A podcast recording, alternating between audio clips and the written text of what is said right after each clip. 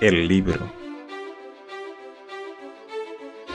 Una historia de ficción en siete capítulos.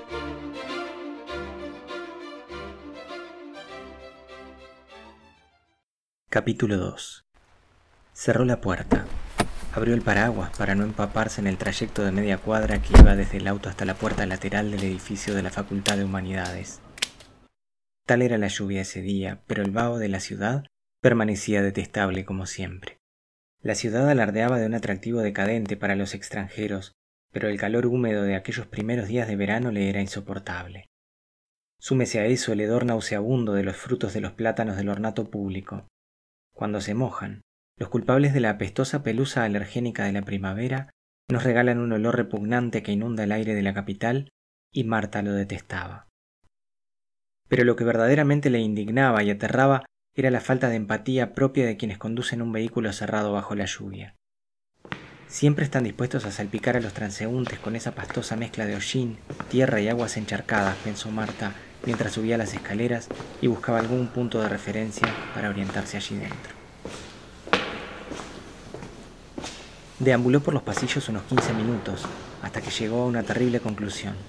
Las salas no solo no estaban numeradas, sino que llevaban nombres de personas. Tampoco había un criterio alfabético y mucho menos un plano de ubicación. En tiempos de receso estudiantil, no era tan simple como preguntar a la primera persona que se cruzara. Los pasillos estaban vacíos. Era la época del año más ansiada por la casta docente, porque permitía concentrarse en las investigaciones sin temer por la constante distracción de los estudiantes tocando puertas para preguntar nimiedades. Finalmente, un funcionario de limpieza apareció en el horizonte del largo corredor. Marta Goldman apuró el paso para impedir que éste cruzara alguna puerta imprevista y se desvaneciera su oportunidad de preguntar por la profesora Sáenz, directora del Instituto de Letras. Su determinación la llevó a buen puerto, como tantas veces en la vida lo había hecho. La profesora Sáenz la recibió con una amable sonrisa, acaso porque sintió que alguien de fuera de su círculo académico valoraba su conocimiento. Era delgada y alta, de edad indeterminable, entre sesenta y setenta, pensó Marta. Su cabello estaba visiblemente teñido de rubio ceniza, con un peinado anacrónico, adoptado seguramente en su época de estudiante en la Complutense de Madrid. Su rostro pálido estaba lleno de pequeñas arrugas como de un papel de seda hecho una pelota y vuelto a desplegar. Sus arrugas, el tinte de sus dientes y el fuerte olor de su ropa la delataban como una empedernida fumadora de los años setenta. Esto, sumado al penetrante perfumador de ambientes que seguramente aplicara segundos después de sentir que llamaban a su puerta, para disimular burdamente su pecado. Llevaba un pantalón de vestir marrón claro, de tiro muy largo y una blusa beige, con un gran camafeo de madreperla colgando de su cuello por una delgadísima cadena de oro. Félix Mar de Hircania, dijo la doctora Goldman. ¿Le dice algo? Claro, es un libro de caballerías del siglo XVI. Sin dudas no está entre los mejores de su género, agregó con una pequeña sonrisa.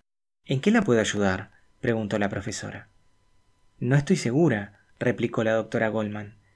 Ensayó una breve descripción de los hechos ocurridos en el museo y atinó a preguntar si el libro tendría valor comercial. ¿Valor comercial?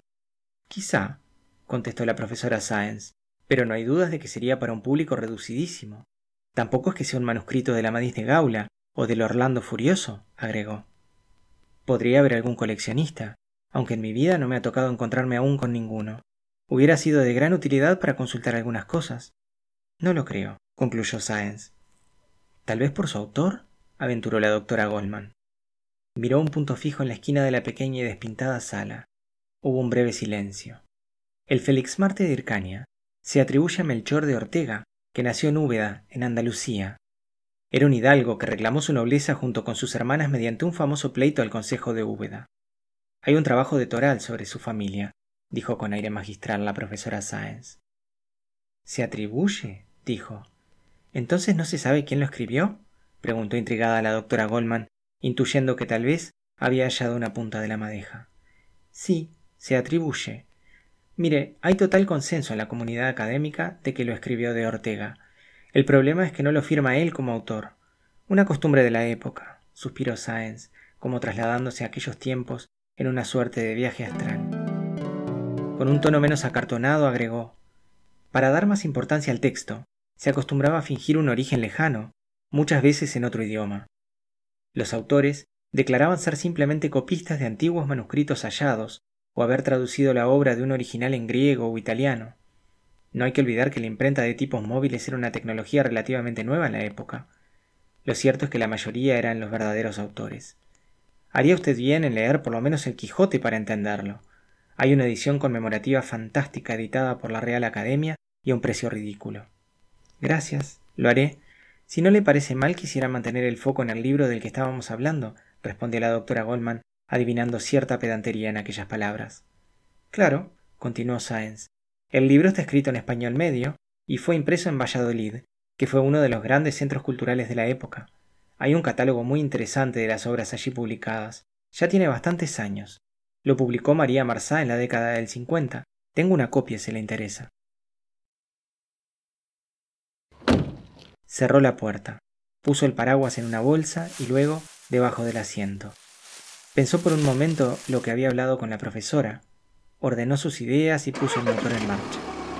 La lluvia era ahora menos intensa y parecía que el vaho había disminuido. Debe de haber bajado la temperatura, pensó, y emprendió su regreso.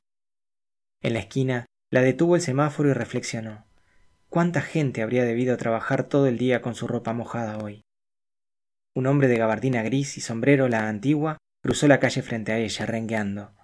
Al verlo caminar no pudo evitar compartir su incomodidad. Le recordó la dolorosa herida provocada por aquel parásito que le perforó el pie recién llegada a Costa de Marfil. Estudiante de humanidades, dedujo por su estrafalario atuendo. Era bastante común entre los estudiantes de humanidades adoptar un vestuario vetusto desde el día de su inscripción en la universidad, a veces acompañado de una ridícula boina, emulando a la generación del 900.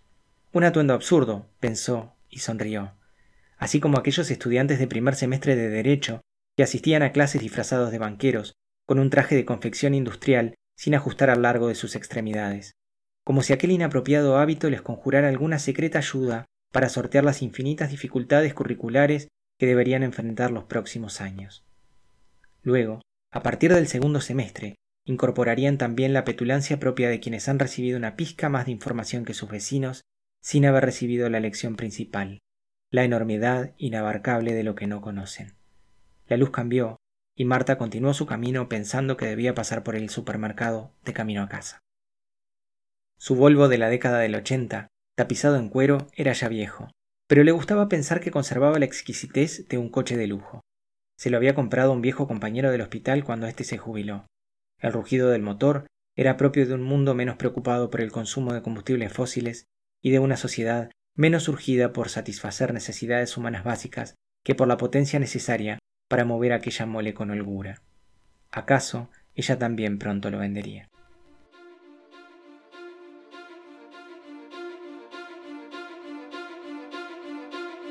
El libro. Una historia de ficción en siete capítulos. Del libro La soprano húngara de Daniel Prieto. Distribuido bajo licencia Creative Commons.